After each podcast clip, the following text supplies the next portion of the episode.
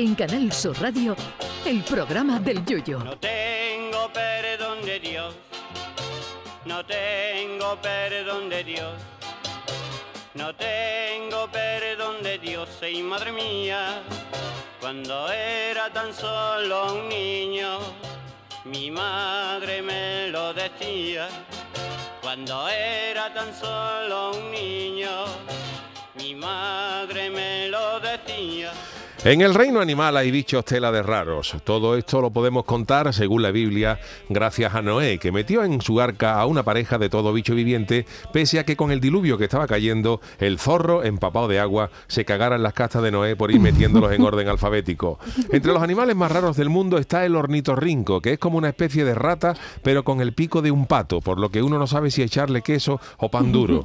Luego está el canguro, que es el único animal del mundo que cuando va a comprar al Mercadona, la niña no le pregunta si quiere bolsa. Pero hoy se celebra el Día Mundial de otro animal tela de raro, nada más y nada menos que la jirafa. Según Darwin, la jirafa subió, surgió por la evolución natural, estirando el cuello poco a poco para llegar a las ramas más altas de los árboles donde nadie llegaba. Ser jirafa tiene sus ventajas y sus inconvenientes. Si vas al cine, por ejemplo, te da igual que se te siente alguien en la fila de adelante porque lo ves todo perfectamente. Una jirafa también es buena para ver si hay polvo por la parte de arriba del ropero. Pero la lista de inconvenientes de ser jirafa es mucho más extensa que la de las ventajas. Por ejemplo, es una putada ser jirafa y levantarte una mañana con tortícolis en el cuello por haber dormido mal. Debe ser por ello que las jirafas no se acuestan, sino que duermen de pie. Y menos mal, porque si hubiera camas para jirafa tendrían el colchón en Kenia y la almohada en Tanzania.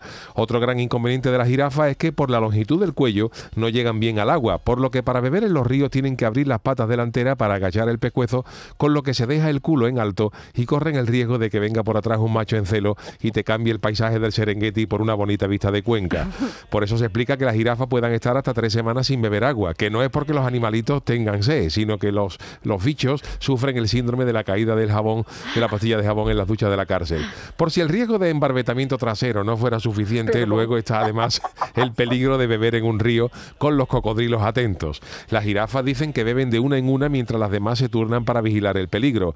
En vista de la de animales que caen bebiendo agua del río atacados por los cocodrilos, yo siempre he pensado que el que monte una tienda de botellas de lanjarón en la sabana africana se forra, porque no me digan ustedes que no habría millones de ñus y jirafas dispuestos a pagar un eurito por botella por tarde no ir a pegar un buchito al río.